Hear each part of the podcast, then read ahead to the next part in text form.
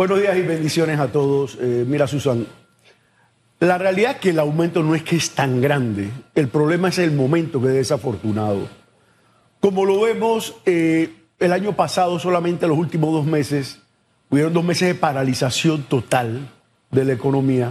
Vamos a tener este año un año que no debe llegar al 2% de crecimiento. Y para colmar ese 4,5% que se le está haciendo a la pequeña empresa, es a la, micro y pequeña empresa, que es el 80 o más por ciento de lo que es el, el, parque empresarial del país. Eso puede ocasionar graves problemas en los flujos de caja del mismo. Sin embargo, te voy a ser sincero, tenemos 30, 40 años hablando del mismo tema, que es el salario mínimo, el salario mínimo, el salario mínimo. Como lo veo yo, nosotros no deberíamos estar hablando de salario mínimo, sino de mayor productividad.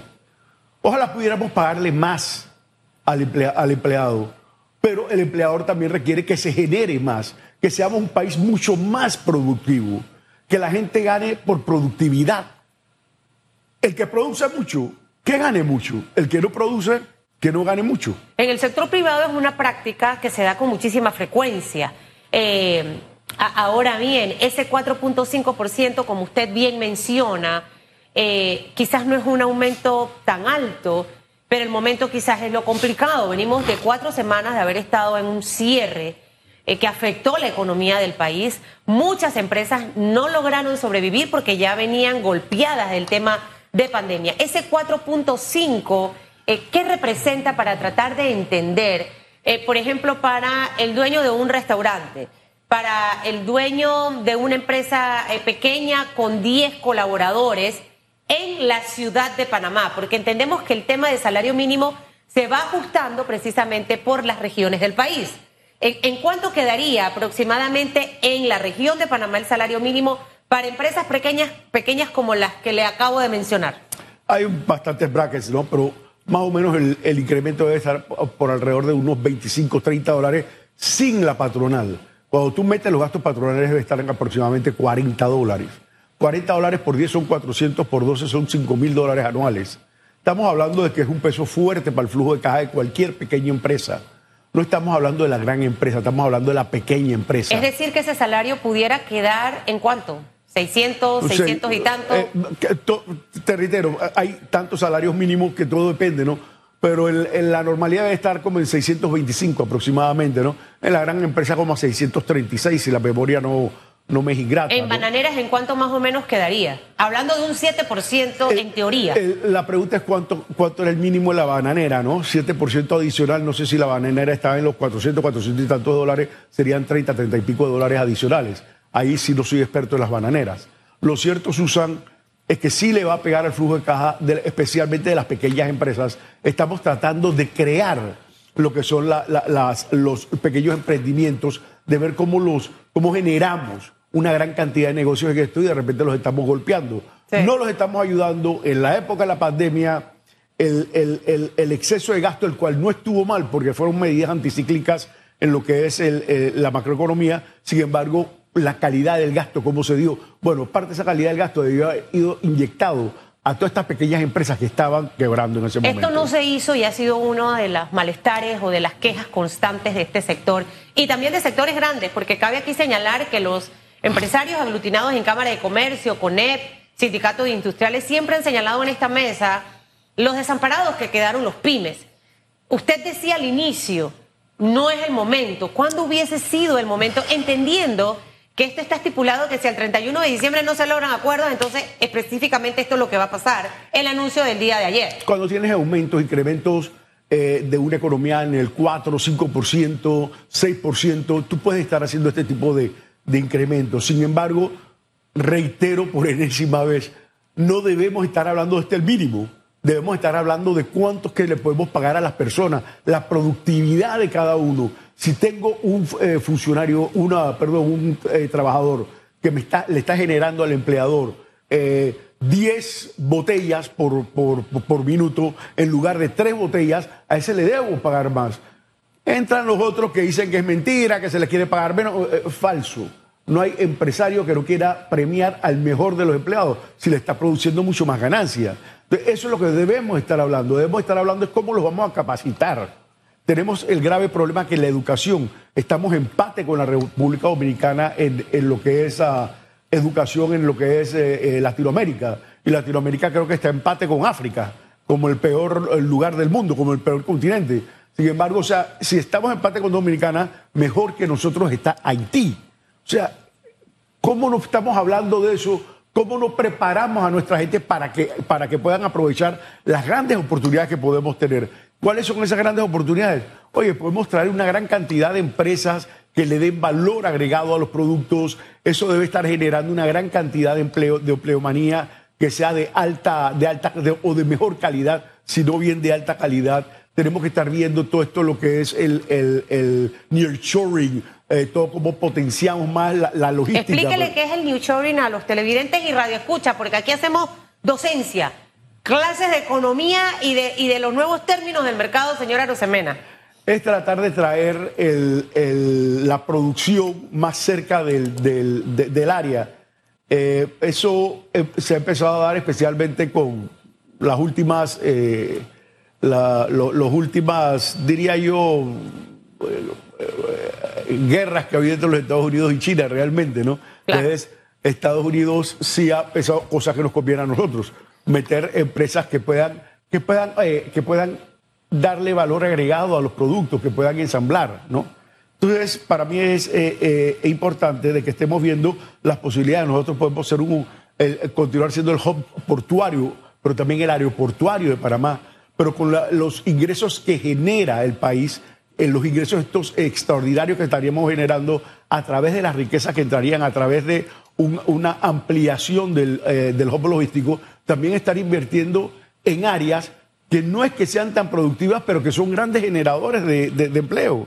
Estamos hablando especialmente del agro. Claro, ahora, dentro de algo que usted mencionaba al inicio y que básicamente es la tendencia en el mundo, señora Rosemena, el tema de desarrollar nuevos emprendimientos, ¿qué ocurrió después de pandemia?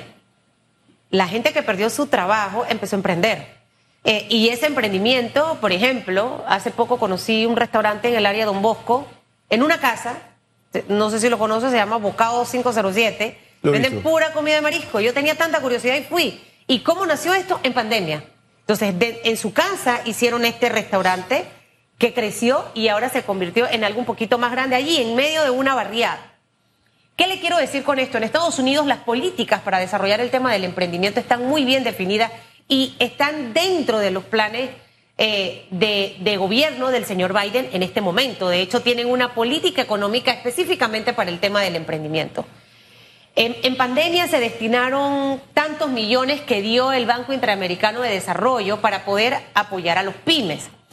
Pero algunos sienten que no ha sido suficiente. De hecho, me comparten información que el 10 de enero el Consejo de Gabinete, es decir, el día de ayer, se autorizó un préstamo de 150 millones más, nuevamente por el Banco Interamericano de Desarrollo, para respaldar el programa de creación y desarrollo de fondos de garantías de Panamá, con el objetivo de facilitar acceso a préstamos a micro, pequeñas y medianas empresas.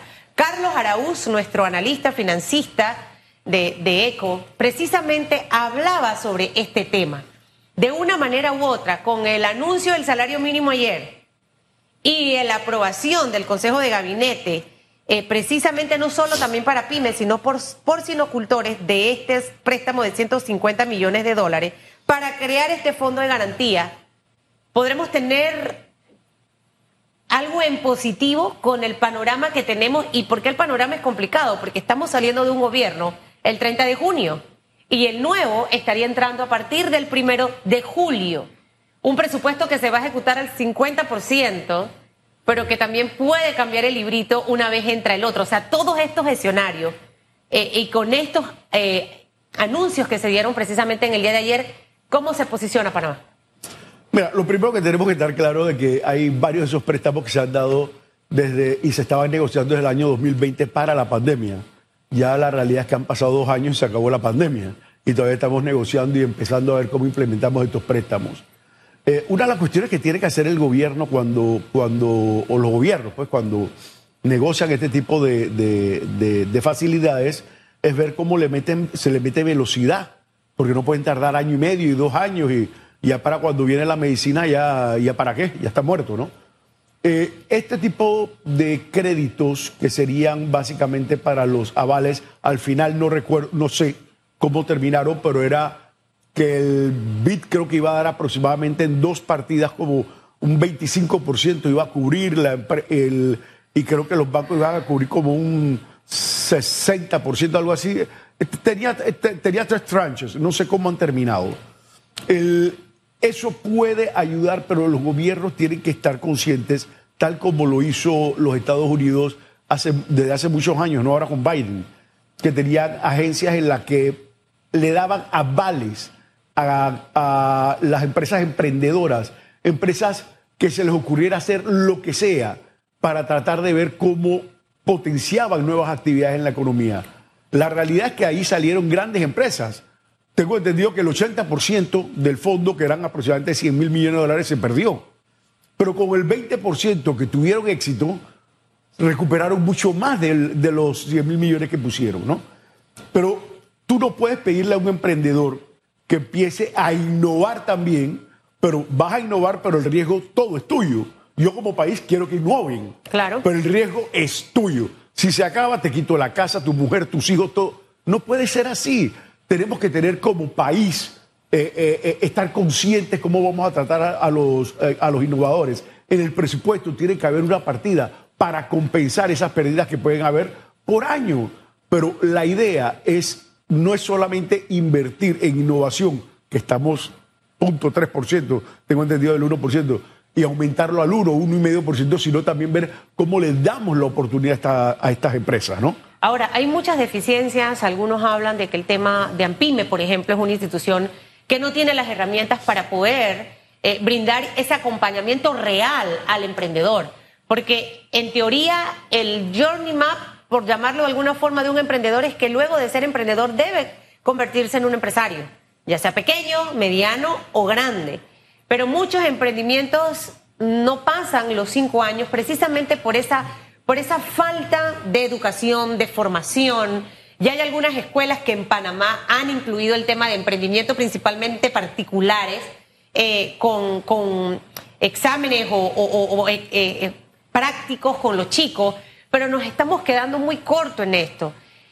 Viene una, una nueva etapa para el país. Un nuevo gobierno siempre es como el inicio de un nuevo año, donde esperamos todos los panameños que quien dirija las riendas del país lo haga específicamente como debe ser, como un gran gerente del sector privado que llega, que es estadista, que maneja presupuestos, que ve resultados de sus ministros, de sus directores, que tiene los controles debidos para evitar temas de corrupción y no causar el descontento que quizás en este momento en la población hay. Entonces, en medio de todos estos retos que enfrenta el 2024, el principal es este y esa agenda de la nueva administración señora Rosemena, ¿hacia dónde debe ir?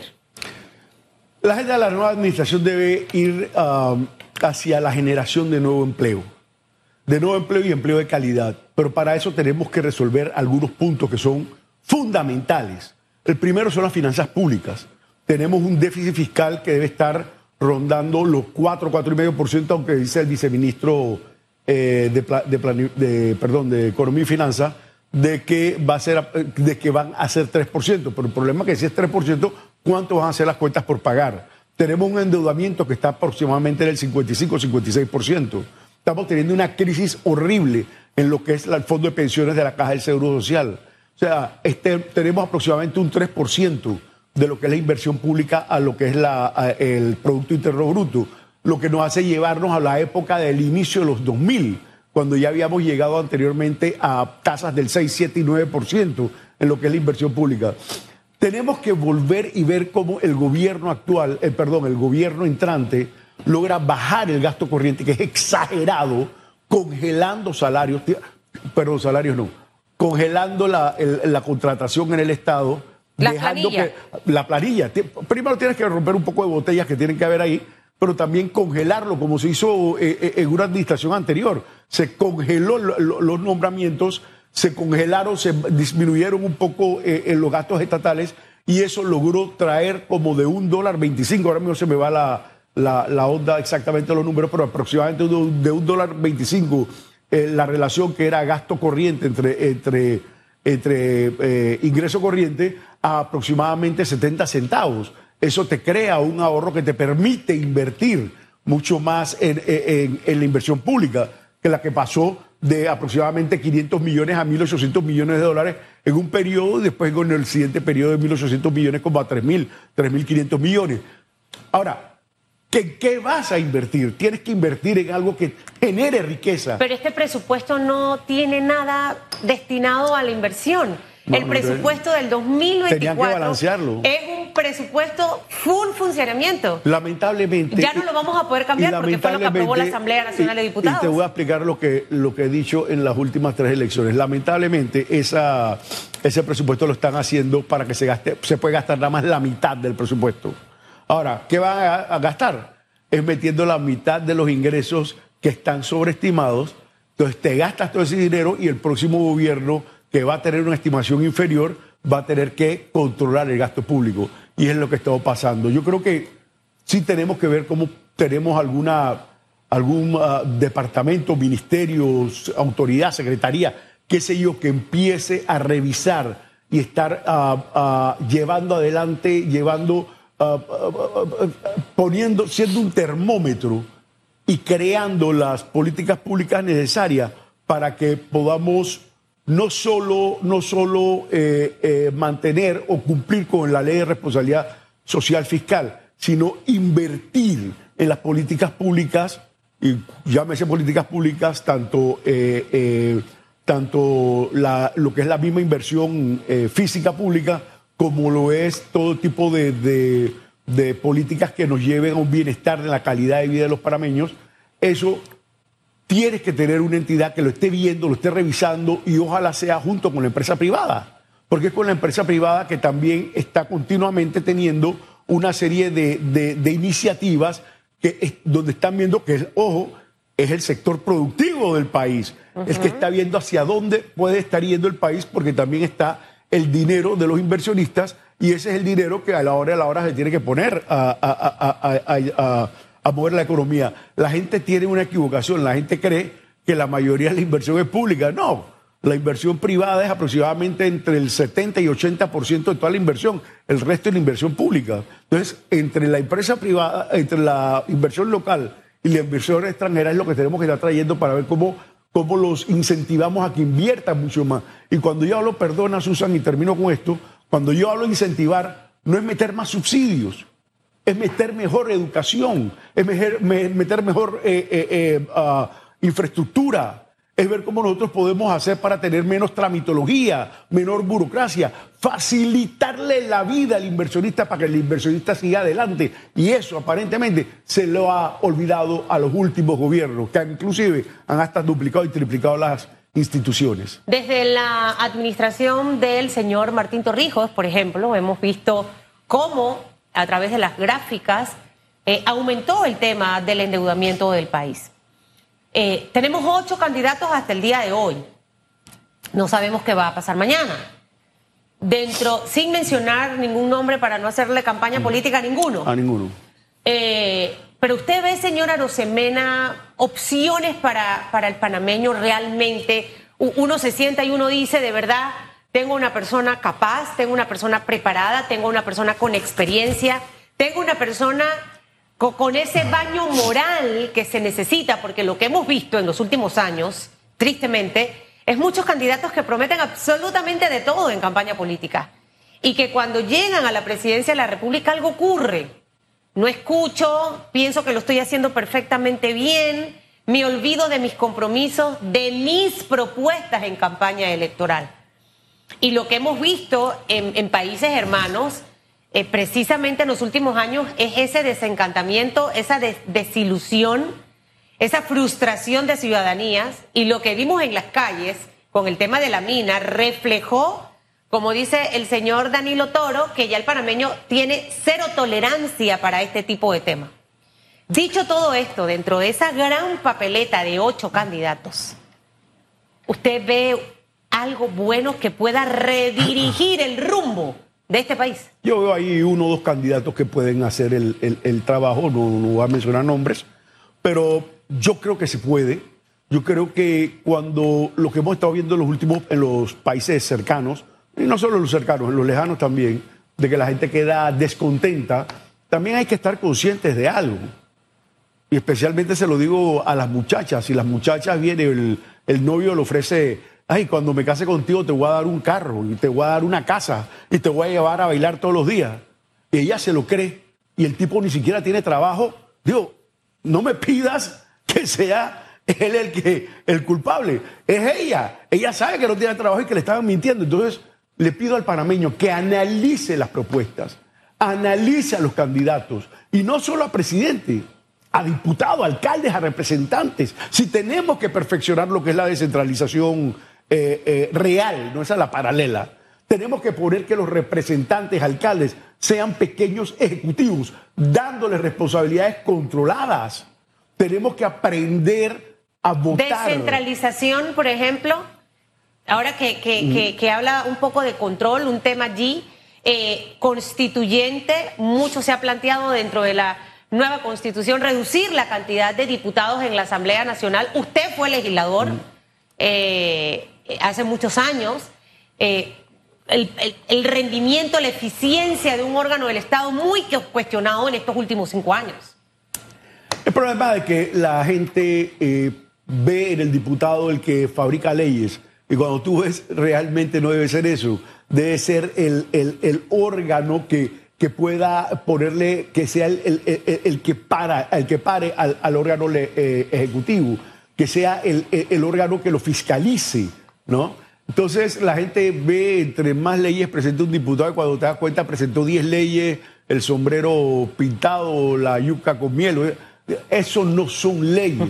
Lo que queremos tener nosotros es eh, un órgano que sea de excelencia, que se, va que, que se pare a debatir, pero no a debatir solamente con el órgano ejecutivo, que se pare a debatir con la sociedad, con la empresa privada que trae eh, generación de riqueza, pero ¿por qué no? También con el trabajador, con los trabajadores y con las ONG, que entre todos nos podamos sentar y ver cómo presentamos un plan para el Panamá que deseamos. Y sí te voy a decir algo, Susan la empresa privada a través del CONEP, tenemos un plan año 2050, Panamá 2050, en donde tenemos toda una serie de 170 páginas de una serie de elementos para ver el Panamá que deseamos. Y esa es la propuesta de la empresa privada. Hombre, los trabajadores tienen una, el gobierno tiene otra, las ONG tienen otra. Sentémonos, pero sentémonos a hacer un debate sano, un debate inteligente. Lo que no podemos tener son a grupos terroristas que lo único que desean es ver cómo nos, cómo nos asustan y meten su propia agenda. ¿Tenemos grupos terroristas en Panamá? Totalmente terroristas. Oye, nada más lo vimos las seis semanas ocho semanas que sitiaron. Yo la última vez que vi que habían sitiado una, eh, eh, eh, una ciudad, lo leía en los libros de historia. Cuando lo sitiaban y se quedaba un ejército seis meses. Bueno, así mismo estaban sitiados. Eso no es responsabilidad. Eso no es decirme tú que tú quieres venir y proponer no, es tratar de ver cómo desestabilizas, no al gobierno, al sistema mismo, para ver cómo se, cómo, cómo se trepan. A esa gente yo creo que hay que caerles todo el peso de la ley. Entonces, termino diciendo esto.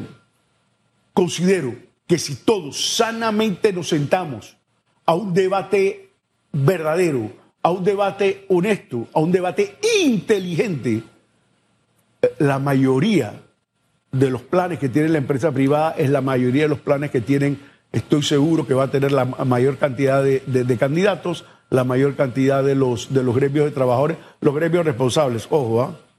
porque hay otros gremios que me dejan mucho que desear, y lo digo directamente, el gremio de la educación. No podemos continuar esperando que vayamos a crecer en educación solamente peleando salarios.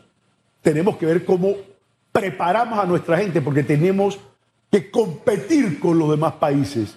No puede ser que la gente, los muchachos de la escuela pública estén tan atrás de los de la escuela privada. Eso es inaceptable. El papel de APEDE rumbo a las elecciones 2024. Ustedes también presentan eh, varias actividades donde involucran a los candidatos presidenciales. ¿Cuáles son esas actividades, señora Rosemena, antes que se despida, para que nos pueda actualizar y en dónde el televidente, el que nos escucha, puede participar, escuchar, ver, para que usted pueda tomar la mejor y la más importante decisión de su vida? nosotros tenemos el, CADE, que es el CADE, eh, siempre le llamamos el último año el CADE político, porque invitamos a los, a los candidatos a presidente a que expongan. Ahora, nosotros le vamos a estar exponiendo cuál es nuestra visión. Nosotros deseamos que ellos nos expongan cuáles son, los, eh, cuáles son las ah, ideas que tienen ellos que nos ayuden a llevar a cabo adelante nuestra misión. A la hora de la hora, reitero, los candidatos van a gobernar, pero el que va a poner el dinero es el empresario. Entonces también vamos a tener los CADES regionales. ¿Cuándo arrancan? Eh, estamos arrancando el primero como el... Todavía la fecha no es exacta, pero debe estar entre el 20 y 21 de febrero aproximadamente en Chiriquí. Y así nos vamos a, los otros eh, lugares. Vamos a estar en Azuero, en Colón, Vamos a estar aquí en, eh, Panamá, ¿no? Azuero, que es con provincias centrales. Y en eso se va a estar invitando también a, los, a los candidatos presidenciales, los que pueden asistir o en su defecto enviar al vicepresidente, a, su candidato a vicepresidente. Pero también queremos tener reuniones con los equipos que a la hora de la hora son los que muy probablemente muchos de ellos vayan a estar gobernando junto con el presidente de la República y nos interesa saber lo que tienen esos equipos para poder intercambiar lo que son nuestros pensamientos. Y hay que hacer algo con esos equipos, porque luego no le doy, no le doy seguimiento, no ejecutan, me cuentean. Entonces, ¿sabe? el, don del verbo, aquí mucha gente lo tiene desarrollado, pero un buen líder tiene que saber cuando te están cuenteando. tiene que haber mucho de la experiencia.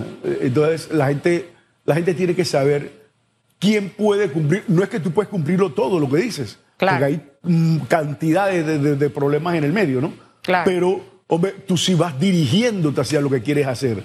Y por último te digo, eh, eh, Susan, nosotros estamos poniendo a la PEDE como el instrumento en Panamá para que se debatan todo este tipo de ideas. Tenemos más de 750 profesionales, ejecutivos de empresa, que tienen ideas claras en varios de los sectores de la economía nacional. Lo estamos poniendo, el, los estamos poniendo para que los candidatos presidenciales y la misma población pueda eh, eh, empezar a tener este intercambio. Y este trabajo se hace precisamente para que usted, amigo televidente y radio escucha, se nutra de información.